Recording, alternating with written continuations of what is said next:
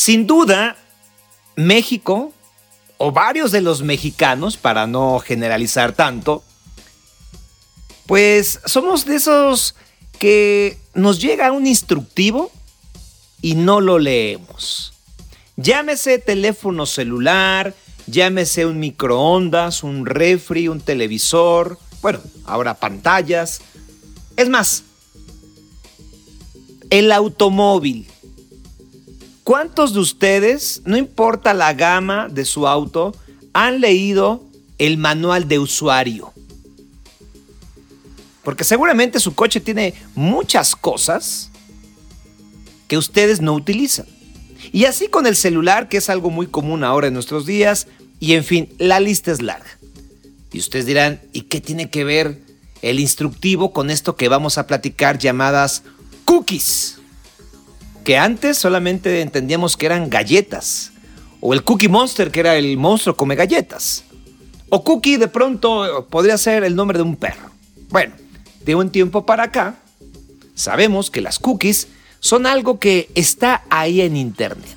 Que cuando entramos a algún sitio nos aparece una leyenda relacionada con las cookies y es exactamente ese letrero, ese aviso, esa alerta de la cual quiero hablar y que estoy relacionado yo con el instructivo. Porque seamos sinceros, ¿cuántos de ustedes se detienen cuando están buscando algo en Internet y les aparece esta alerta de las cookies? leen todo lo que dice, administran o configuran todo lo que nos advierten o simplemente le dan aceptar. Y ese aceptar es como el inicio rápido de cualquier cosa que acabamos de comprar. No nos interesa cómo se puede ver más bonito, cómo puede sonar mejor, cómo puede correr más rápido o cómo lo podemos cuidar más. Nos interesa que se active ya de volada, pronto, porque sí, en este mundo tenemos mucha prisa. Y sobre todo cuando estamos navegando en Internet. Tenemos mucha prisa. Seguramente las personas que conocen el tema me contestarán que no es tan así, que no es tan malo o que tampoco es tan importante. ¿eh? No lo sé. Lo cierto es que a mí me ha sucedido que cada vez más me aparecen estas leyendas de las cookies y yo, como buen ignorante del tema, pues muchas veces le doy sí, sin saber qué estoy haciendo. Entonces, con esta preocupación que de pronto me dio un día, y al preguntar a alguien común como yo si sabía de las cookies y viendo que no me sabía contestar a fondo, decidí invitar de nuevo a Emilio Saldaña Pisu, Usted lo conoce, es un experto en tecnología especializado en el desarrollo de proyectos de tecnologías de información y comunicación para los sectores público y privado. Es colaborador de distintos medios como W Radio, El Heraldo TV, Uno TV, entre otros, muchos otros. Y sí, se ha convertido en una de las voces más reconocidas de la tecnología en México y sobre todo en un amigo y buen compañero para nosotros aquí en Sin Duda. ¿Cómo estás, querido Pisu? Muy bien, querido Sergio, al contrario, hasta chiveado con la cariñosísima e inmerecidísima presentación, pero muy entusiasmado como siempre de platicar contigo y, de y con tu audiencia. Muchas gracias, señor. Agradezco tu tiempo y tu conocimiento para compartir. Y pues así de simple, por decirlo menos, ¿qué son las cookies? Fíjate que te estaba escuchando, obviamente, pues, y creo que hiciste la mejor y más elegante de las explicaciones de lo que son las cookies al comenzar describiendo nuestros hábitos, porque decías muy bien que en, general somos como usuarios, como consumidores de productos y servicios, tendemos a ser bastante flojas, bastante flojos, y en la medida en la que todo esté hecho y listo para nosotros, nosotros encontramos un servicio más amable y más usable. Y el nacimiento y uso de las cookies está básicamente ahí. Las cookies son, en un sentido técnico muy básico, son unos archivos de texto que te manda un sitio web cuando lo visitas en tu compu o en tu teléfono celular. Y son aquellas que entre otras eh, ocasiones te piden que confirmes que estás eh, recibiendo esas cookies y que las aceptas. Y hacen varias cosas. La principal cosa que hoy hacen es recordar nuestros accesos, nuestros passwords, por ejemplo. Y, por ejemplo, cuando vamos a algún sitio de compras y no terminamos esa compra, si regresamos después, nos encontramos con que en el carrito de la tienda en la que estábamos comprando algo, los productos que ya habíamos seleccionado todavía están ahí presentes y los recordó. Este tipo de habilidades de recordar parte de lo que tú estás navegando para ti, para tu beneficio, es parte de lo que hacen las cookies, estos archivos que te entregan en los sitios que vamos visitando. Y por otro lado, que las ha hecho menos este, gratas y menos amables en términos de su fama, eh, tiene que ver con que las cookies también sirven para conocer la información que tenemos de hábitos de navegación. Es decir, aquí en las cookies, don Sergio, se explica muchísimo el mito de si nuestros teléfonos nos escuchan o no, por ejemplo, porque tiene más que ver con que tú viste un anuncio, por ejemplo, de una marca de zapatos en Facebook y le diste clic. Pero luego, luego te diste cuenta que era algo que no te interesaba y cerraste esa página. Mentalmente tú no llevas ese registro tan claro de eso que cerré y que no me gustó. No, no lo pelas.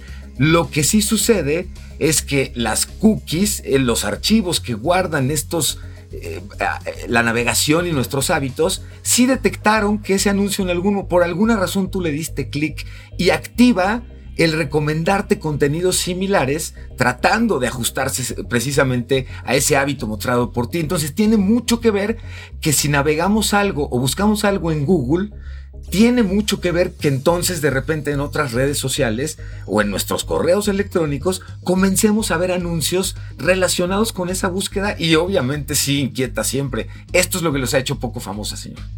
Ahora, a mí me ha tocado, eh, Pisu, que eh, evidentemente como lo platiqué al inicio, muchas veces le das, ay sí, pack, luego el clic no lees nada. sí. Y en otras ocasiones realmente viene esta parte de configurar las cookies y te hace como una especie de encuesta o al menos de rellenar cosas que te interesan. Correcto. ¿Esto es una obligación de cada sitio o si no lo tiene, mostrar las cookies da igual? ¿O cómo funciona en esa parte? No, esto, esto es importantísimo que estás comentando. Hasta hace algún tiempo, hasta hace poco tiempo, no era obligatorio el uso de esta explicación acerca de los datos que a través de las llamadas cookies un sitio puede recabar de ti. Esto justamente con el objetivo de contar con cierta información que a mí me permita determinar mejor los gustos de Sergio y poder saber si te recomiendo algo entre deportes y ropa o cuestiones de automovilismo, ¿no? Puede cambiar en una sola selección, puedes darme a entender mucho mejor acerca de lo que te gusta y de lo que no te gusta. Y esto, como se podrán imaginar y podrá ir entendiendo nuestra audiencia a partir de esta conversación, pues tiene mucho que ver también con los datos personales, con datos que son privados y que tienen que ver con tus eh, gustos y preferencias políticas, religiosas, sexuales, con datos de tu salud. Y estos, al ser datos personales que tienen un tratamiento, digamos, que debe ser más regulado, precisamente en beneficio de los, de los consumidores, ahora está regulado. La, Unión Europea inicialmente decidió incluso, imaginen lo invasivas que pueden ser este tipo de tecnología, las cookies, que la Unión Europea determinó prohibir su uso si no hay una autorización previa del usuario. Y es de ahí justamente, Sergio, que ahora las páginas usualmente nos dicen, nos alertan de que están usando cookies para conocernos mejor y nos, cuando nos permiten configurarlas, justamente nos permiten determinar de un set de datos específicos nuestros que puedan recabar, que van desde nuestra IP con la que nos conectamos a Internet, el, la marca del navegador con el que estamos usando Internet, la marca del dispositivo y la versión del sistema operativo con el que nos estamos conectando. Si se dan cuenta, chequen cuántos datos comercialmente interesantes acabamos de comentar ahorita, ¿no? ¿Con qué proveedor de Internet se conecta el usuario? ¿Qué marca de equipo usa? ¿Qué marca de navegador es su preferencia? Y todo esto ayuda a entender mucho mejor y obviamente preferencias que sumadas ya no son solamente una preferencia o un dato demasiado general como los navegadores, sino datos más particulares, es decir, Pisu típicamente a qué hora navega cosas de compras, a qué hora navega noticias, a qué hora visita servicios más bien de chamba y en consecuencia a qué hora le podríamos ofrecer a Pisu cierto tipo de productos sin que los encuentre invasivos o incómodos. Y si estoy chambeando y me ofrecen un descuento en un servicio de almacenamiento en línea de documentos, pues es muy factible que encuentre en Eco, a diferencia de que me presenten publicidad de vacaciones, digamos, si es la hora de trabajo usando herramientas de trabajo mejor perfilado, es a lo que apuntan en ese sentido. Em, en tu opinión, ¿las cookies juegan más a favor de nosotros o, entre comillas, en contra? Fíjate que creo que... ¡Ay, qué buena pregunta, Sergio! Las cookies hoy son parte de las víctimas que nacieron siendo una gran idea para conocer y personalizar la experiencia. Bueno, aquí mismo en tu espacio contigo, Sergio, pudimos platicar alguna vez, hace, hace poco tiempo, de hecho, sobre este dilema. El dilema que implica que a mayor cantidad de datos míos, más personalizada la experiencia. Y eso es, eso es en general, eso es muy bueno. Desde las recomendaciones de música hasta el entender mejor tus hábitos para hacer recomendaciones hasta de rutas en un mapa. El que sean datos que a ti te hacen sentido y que sean datos relacionados contigo, pues hace ultra personalizada la experiencia y eso es buenísimo. Sin embargo, y aquí el dilema, a mayor cantidad de datos nuestros en distintos tipos de servicios, pues es evidentemente mayor la posibilidad de un accidente o de un uso no autorizado de nuestros datos. Y en este caso me parece que las cookies sufren justamente de este dilema, habiendo sido explotada la parte de exagerar en utilizar información nuestra para tratar de vendernos mejor. Se convirtieron, ahorita que lo pensaba mientras platicamos, Sergio, pensé, se convirtieron en ese vendedor que cuando entras en una tienda física, a partir de que entras no se te despega y que lejos de invitarte a comprar, toma más tiempo este, que le tengas paciencia a que tardes en voltear y decirle, oye, no me voy a robar nada y déjame escoger. Cuando yo necesite, yo te aviso. Esto es lo que le pasó a las cookies, eh, en realidad. Es que, fíjate que qué buen ejemplo pusiste. Yo soy de los tipos bastante huraños, eh, que cuando entro a una tienda, en cuanto se me acerca el vendedor, aunque lo haga de forma muy profesional y amable, siempre digo, estoy viendo, ¿no? O sea, me cuesta trabajo llegar de primera y decirle, estoy buscando exactamente esto para que me ayude. En parte porque me gusta la experiencia de ver, de investigar, de buscar, o sea, incluso como una, un pasatiempo, por decirlo de alguna forma. Sí, Pero por otro lado, eh, sientes esta, esta presión del comprar. Y si no vas a comprar, vete rápido, ¿no? Y también como una especie, en un ambiente como hasta de sospecha. Y por eso yo te preguntaba respecto a si las cookies jugaban más a favor o en contra. Ahora que te escuché la respuesta, quisiera agregar a la misma pregunta. Por favor. Entonces, tendríamos que darnos nosotros el tiempo para configurar cada cookie eh, que se nos muestra en cada sitio que entremos, así como nosotros entramos a la tienda, ¿sería bueno decirle al vendedor exactamente lo que estamos buscando? Claro, exactamente, no podrías decirlo mejor, pero además, independientemente de qué es lo que estamos buscando, es qué datos estoy dispuesto yo a entregar a un servicio que o sea, es decir, ¿vale la pena la información que me pide o no? Y esto tiene que ver mucho con que cada vez hemos visto el nacimiento de servicios que lejos de ofrecer el servicio para el que originalmente se están promocionando, Sergio, lo que hacen son replicar servicios intentando robarnos datos. Desgraciadamente hoy, aquí mismo también he tenido la fortuna de poder junto contigo, pues alertar en muchos sentidos a nuestra audiencia de todos los esfuerzos que hoy existen para robarnos información de nuestras cuentas de banco, de nuestras plataformas y redes sociales, con todo lo que implica, sin importar si somos famosos o si hacemos o no cosas buenas o malas, hoy cada dato nuestro tiene un valor bien particular en el mercado negro que existe y, y en esta alerta que hemos estado generando tiene mucho que ver precisamente el que tecnologías como las cookies que de inicio nos iban a orientar a ofrecer información personalizada se convirtieron en el vendedor nefasto que estamos tú y yo describiendo ahorita y que nos, y que nos hacen sentir pues más bien observados, nos hacen sentir incómodos y que incluso, y aquí es lo importante, los límites rebasados, pues han hecho autoridades como las europeas y en Estados Unidos ya ha entrado en vigor también regulación en este sentido, que prácticamente incluso, Sergio, al momento en el que tú y yo estamos teniendo esta conversación, la, el futuro de las cookies está cantado y tiende a la desaparición en un afán de permitir que no se nos esté monitoreando si nosotros estamos visitando tiendas. Nosotros no entramos a una tienda, como bien lo, describiste tú, a observar y a ver si algo nos gusta, no necesariamente por comprar, sino por, por el gusto y placer de ver cosas y tomar en un momento la decisión de compra. Si no compramos, nosotros no hacemos en cada una de estas tiendas un llenado de una lista que deje muchos datos nuestros simplemente por el hecho de haber visitado la tienda. Y las cookies, eso es lo que estaban ya el día de hoy haciendo. No me importa si me compraste o no, visitaste mi tienda, me quedo con todos tus datos y una de dos.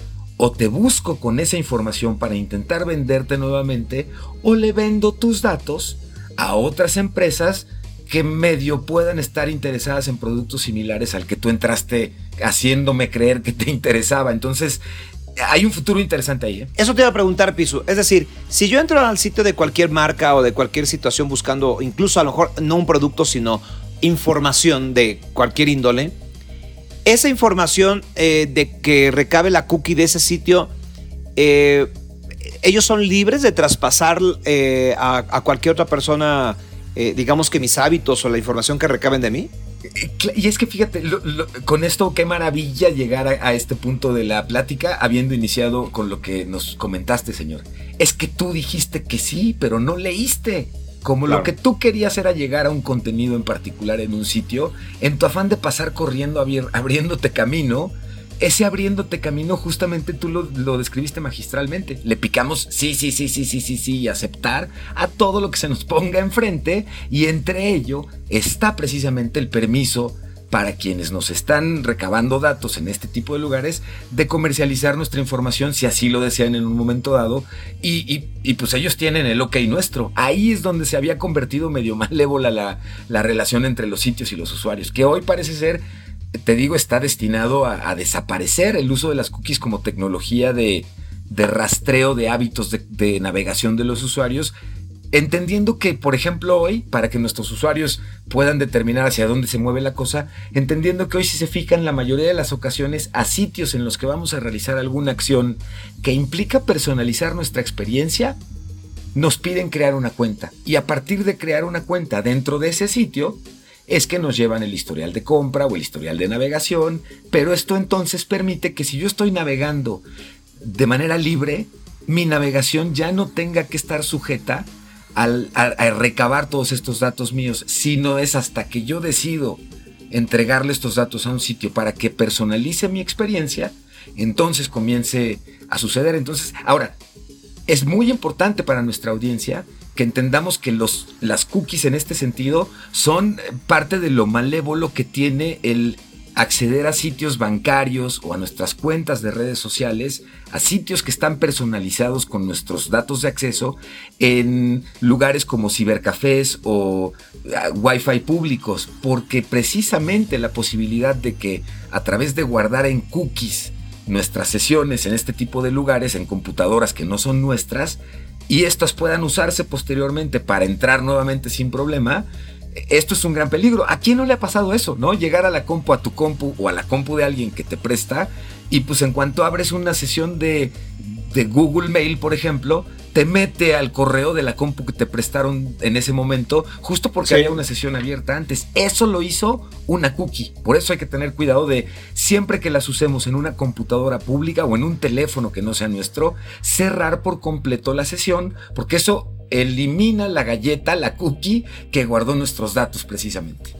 Eh, hace tiempo que platicábamos en otros temas, eh, tú comentabas que a final de cuentas nada es gratis en Internet. ¿Sí? Claro. Digamos que la cookie eh, puede representar ese pago, ¿no? O sea, ese pago por el servicio tan solo incluso de buscar información o solo de ver un producto. Hijo, sí, por supuesto, Sergio. Si el producto es gratuito, el producto eres tú. Y es exactamente eso. No fue gratuito. Entonces, al navegar ese sitio, aunque no hayas comprado, tú les dejaste a cambio los datos que platicábamos en un principio y al sitio que recabó esos datos, ese sitio está confiando en que los cientos de miles de usuarios y visitas que puedan tener, lo que les van a dar es un ingreso básicamente por la venta de estos datos a las distintas empresas que hay, hay, hay un mercado que se dedica justamente a comprar al por mayor y en volumen bases de datos de este estilo. Juntan estas bases de datos y las van eh, seccionando en gustos para jóvenes, para adultos mayores, hombres o mujeres de ciertos países. Eh, venía navegando, porque esta es la otra, una cookie puede ir conectando tu historial de navegación.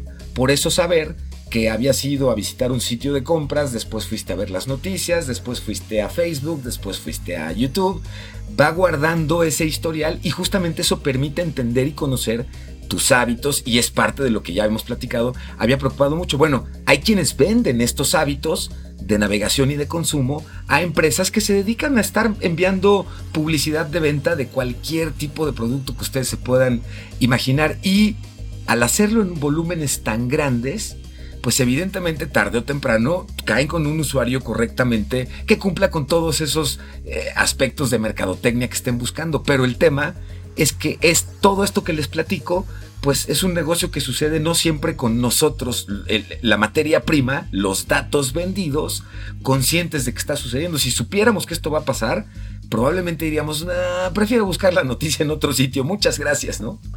Oye, entonces eh, ya entendimos que son archivos, que es información que recaban las cookies. Correcto. Pero leyendo en la red y preguntando, algunos tenemos eh, o teníamos de pronto este concepto que ya mencioné antes en la entrevista, la sospecha. Es decir, no van a dañar mi teléfono, no van a dañar mi computadora eh, con algún tipo de virus o algo así.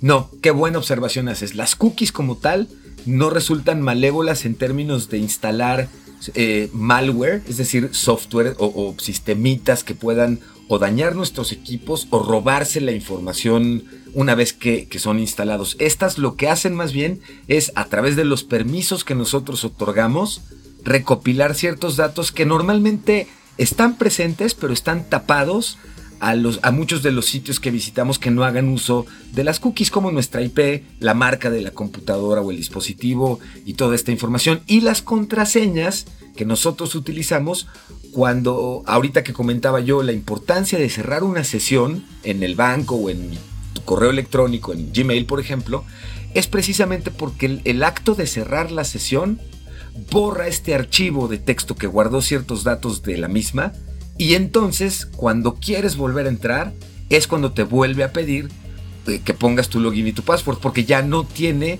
ese archivo. Son archivos que típicamente, Sergio, y esto no lo habíamos comentado y es una omisión importante, son archivos que tienen cierta temporalidad. Hay cookies que se desactivan cuando tú apagas tu computadora y la vuelves a encender. Hay cookies que se quedan para que los siguientes 15 días que visites algún sitio o una plataforma te recuerden o más tiempo. Y ahí la importancia de que eh, seamos conscientes de que mucho del control de esta información la tenemos nosotros usuarios justamente a base de confirmar que se usen nuestros datos y de cerrar nuestras sesiones cuando usamos computadoras o servicios ajenos. Te voy a hacer una pregunta, a ver, un, un tanto comprometedora. A ver, a ver. Generalmente cuando un médico te dice, cuide sus pulmones, no fume, el médico fuma. o cuando hemos visto, por ejemplo, a nutriólogos que de pronto te dicen, tiene que bajar de peso y el nutriólogo tiene sobrepeso. ¿no? Y el abogado que te quiere hacer justicia y es tranza, ¿no? Así, ¿no? O sea, hay muchos, hay muchos datos. Específico, tú que, que estás tan empapado de estos temas, ¿cómo es tu hábito cuando entras a una computadora y te enfrentas con las cookies? ¿Le das como Sergio Sepúlveda? Sí, sí, güey, ¿ya? O, lo configuras, dices que no. ¿Qué haces, Pisu?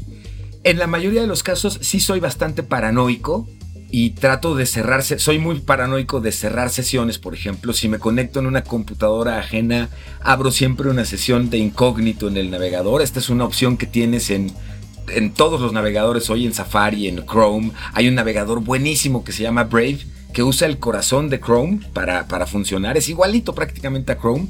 Eh, pero en todos los navegadores hoy tienes la posibilidad de iniciar una sesión que es privada. Y esta sesión privada justamente lo que hace es que ni usa las cookies del navegador original de, tu, de la compu que te prestaron, ni guarda las cookies que tú utilizaste en ese momento o para entrar al banco o para entrar a tu red social favorita y de esta forma sí me aseguro siempre de, de no tener sesiones abiertas. Otra cosa que hago mucho también, Sergio, es constantemente, una vez a la semana, por paranoicote, pero voy, por ejemplo, a una sección de Google que te permite controlar la seguridad de tu cuenta y en todas las plataformas hoy casi puedes hacerlo y desconecto todas las sesiones de otras computadoras en las que me haya conectado a Twitter o a Facebook o a, o a lo que sea, por si se me olvidó habiendo usado en la semana alguna otra compu en algún momento, cerrar mi sesión, me aseguro de que entonces automáticamente o por petición mía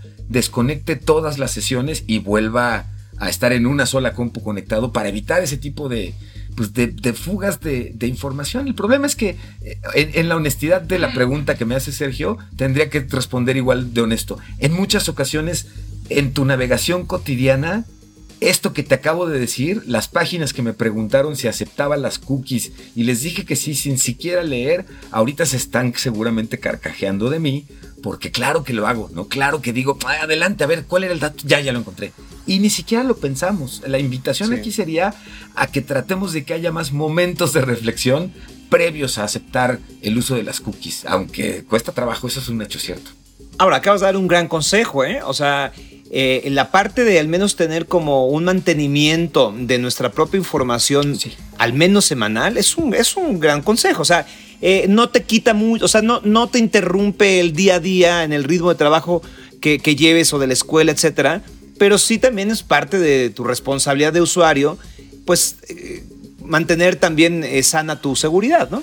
Totalmente, porque el pánico de encontrarte de un momento a otro siendo trending topic por algo que tú no habrías querido publicar, pero que quien se metió a tus cuentas publicó, o el pánico de encontrarte sin dinero en tu cuenta de banco, vaya, cualquiera de este tipo de desagradables sorpresas que implica el uso de tu información sin tu autorización, sí me dan mucho, sí me dan mucho temor. Tengo además, en mi caso soy papá de Julia de 9 y Diego de 5 y ello también me ha llevado a tratar de hacer mejores hábitos digitales en el afán de cuidar con qué se pueden encontrar mis hijos al navegar y también el, el cuidar de ellos qué están navegando constantemente y cómo lo hicieron y ya sabes, se, ha, vuelto todo un reto ¿eh? para todas las usuarias y usuarios el que nuestros datos se usen correctamente y creo que desafortunadamente Sergio ha quedado mucho del lado del usuario la responsabilidad del mal uso que se le pueda dar a nuestros datos, pero no parece que estemos de repente tan acompañados o protegidos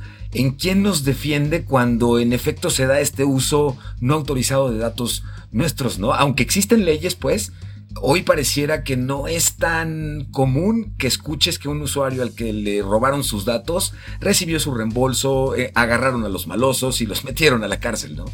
Finalmente, querido eh, Pisu, eh, Milo Saldaña Pisu, estaba leyendo y pues yo no quiero explicarlo, solamente quiero preguntarte si es verdad. El nombre de cookie o galleta informática en realidad está basado en una analogía de Hansel y Gretel. Qué buena cosa dices. Yo lo, yo lo, fíjate qué, buena pregunta. Hoy si me agarras en curva y me da mucho gusto poder responder eso porque es, maravilloso. No, no sé la respuesta correcta, Sergio. Yo había encontrado que las cookies tenían su origen en 1994 cuando un empleado de un navegador, uno de los primeros navegadores que se llamaba Netscape, que nos escuchen y escuchen Netscape y lo ubiquen, confío en que ya estén vacunados Exacto. Sí, sí, sí. Se propuso crear un, carrito de compras de comercio electrónico que almacenara los artículos. Y en el afán de poder recordar esto de los artículos, es que, es que denominó o creó lo que hoy entendemos como cookie. Pero fíjate que sí me agarras en curva con de dónde viene el nombre, ¿eh?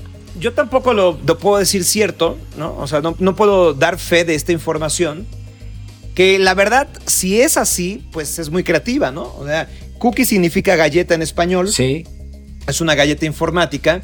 Y para los que en alguna vez nos leyeron el cuento o vimos alguna película de Hansel y Gretel, pues son estos hermanos que van dejando migajas como una, como rastros para que no se pierdan en el camino, ¿no?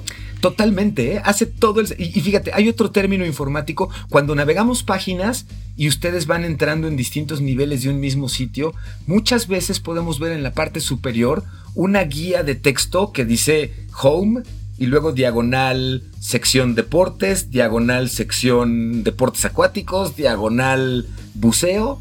Esa, esa guía que hay de las distintas secciones que fuimos avanzando en la navegación de un sitio, en inglés se llaman breadcrumbs Y estos breadcrumbs son lo que, y déjame despertar la polémica en tus redes, por favor, son las morusitas o las moronditas. Como la polémica es como es la, cómo lo dicen correctamente o cómo lo dicen en su casa, morusa o morona. Pero yo digo morona. Fíjate, ya Yo digo morusa, fíjate, fíjate, ¿no? Entonces, las morusitas que dejaron las galletas son esto que tú describías perfectamente atinado de lo del, eh, del, cuento de Hansel y Gretel y que son eso, la guía que te permitiría, siguiendo las morusitas, encontrar en dónde están Hansel y Gretel. En ese sentido es que las cookies representan los datos que van guardando de nuestros hábitos de consumo y de navegación. ¡Ah, maravilloso, Sergio! Oye, y ya nada más para rematar, eh, mi hija mía, eh, que es mía, pero se llama mía. ok, precioso nombre. Eh, tiene una, gracias querido Pisu, tiene una cuenta de Instagram que le administro yo. Ok. Y su nombre se llama Polvo de Galleta. Tal cual. Además hace analogía al, al, maravilla, a la maravillosa frase de, polvo de estrellas, que es mucho de lo que somos precisamente. Entonces, wow, eso está espectacular. Bueno, Instagram, rapidísimo, señor. Para los niños y para Instagram está consciente de que los menores eh, de la edad que deberían de poder utilizar la herramienta, que es a partir de los 13 años, utilizan la herramienta y la disfrutan, pero también está consciente de que a menor edad mayores los peligros de contacto con extraños y de acceso a contenidos que pudieran ser no deseables precisamente por la edad. Y han hecho cambios y anunciaron hace un par de semanas, Sergio, la muy alta posibilidad de una versión Instagram Kids, así como tienen hoy Messenger Kids, que es esta herramienta que nos permite que nuestros hijos puedan utilizar y comunicarse a través de un Messenger que es hijito de nuestra cuenta de Messenger en Facebook. Pues bueno, Instagram Kids será una cuenta que permita a los menores utilizar la plataforma restringiendo las conversaciones privadas o los chats para evitar el acercamiento con extraños,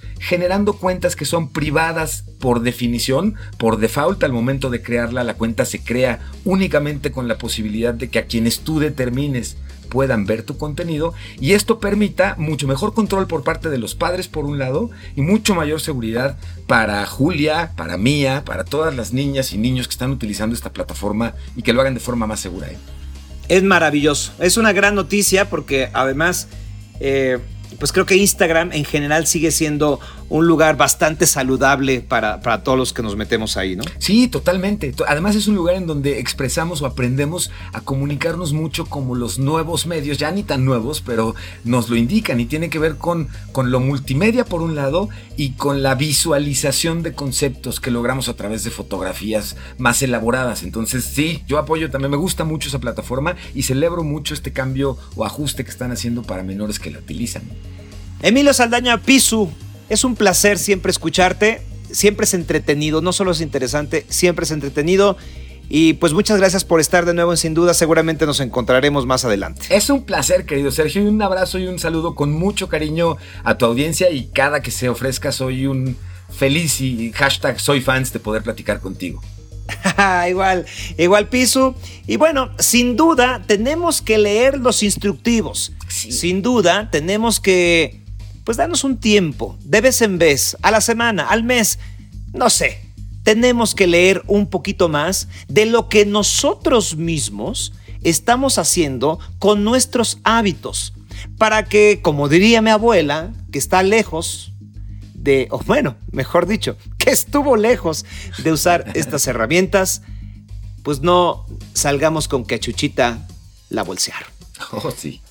Sin duda, soy Sergio Sepúlveda hasta la próxima.